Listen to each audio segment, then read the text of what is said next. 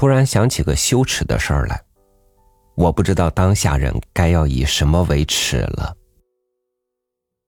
找熟人插个队办个事儿，光荣；自家狗咬了人，光荣；扭捏作态引来围观的流量，光荣。那么，谁来告诉我，当下人都以什么为耻了呢？与您分享杜仲远的文章《名耻》。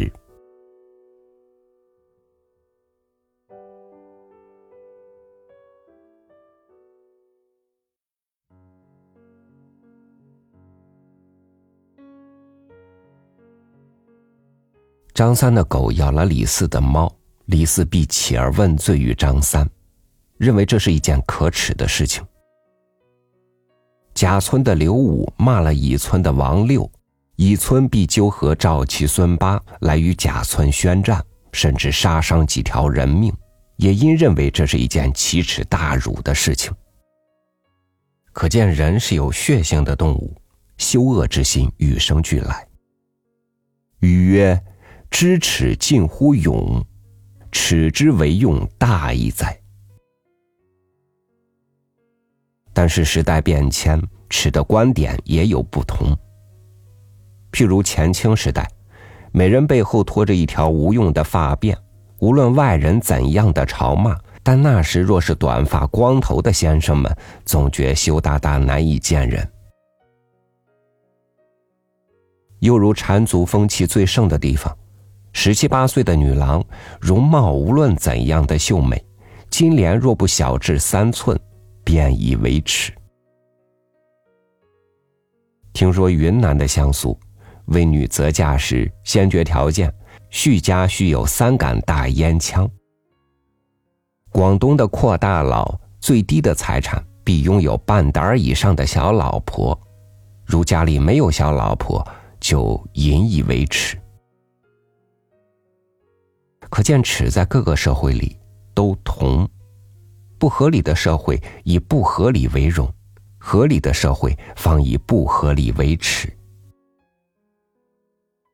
某次，日人在大连开产业博览会，南满铁路公司照例要赠送中国每个大官一张头等车票，以示优裕。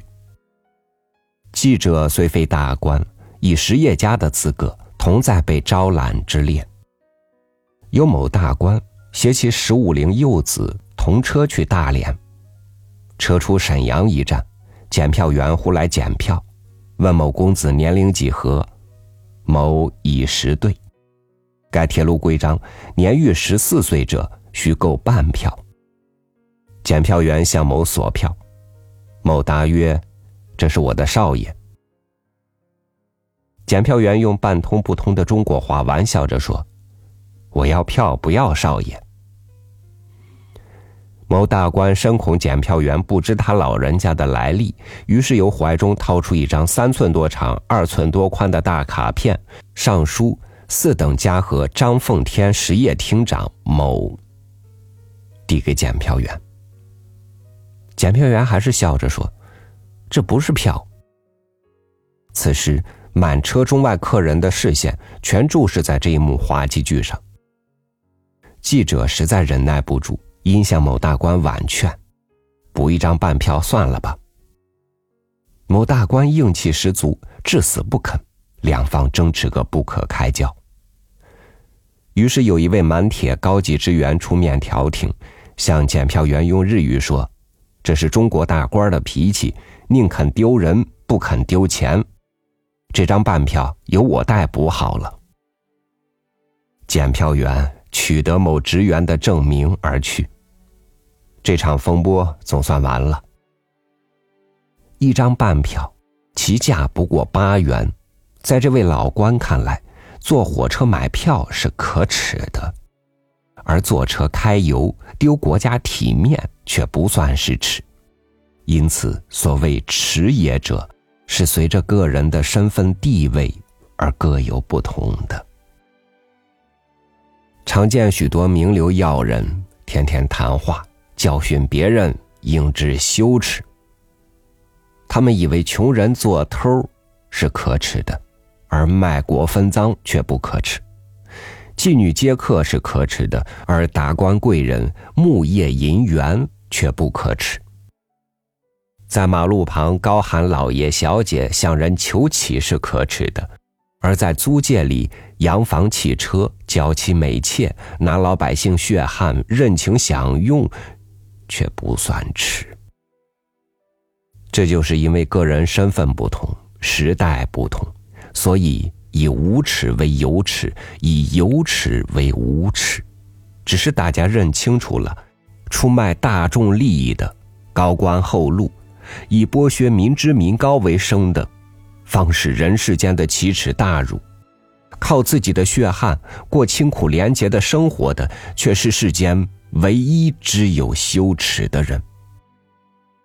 这样，时代方能有进步，知耻方可以言勇，明耻方可以交战。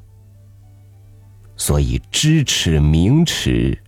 最要紧。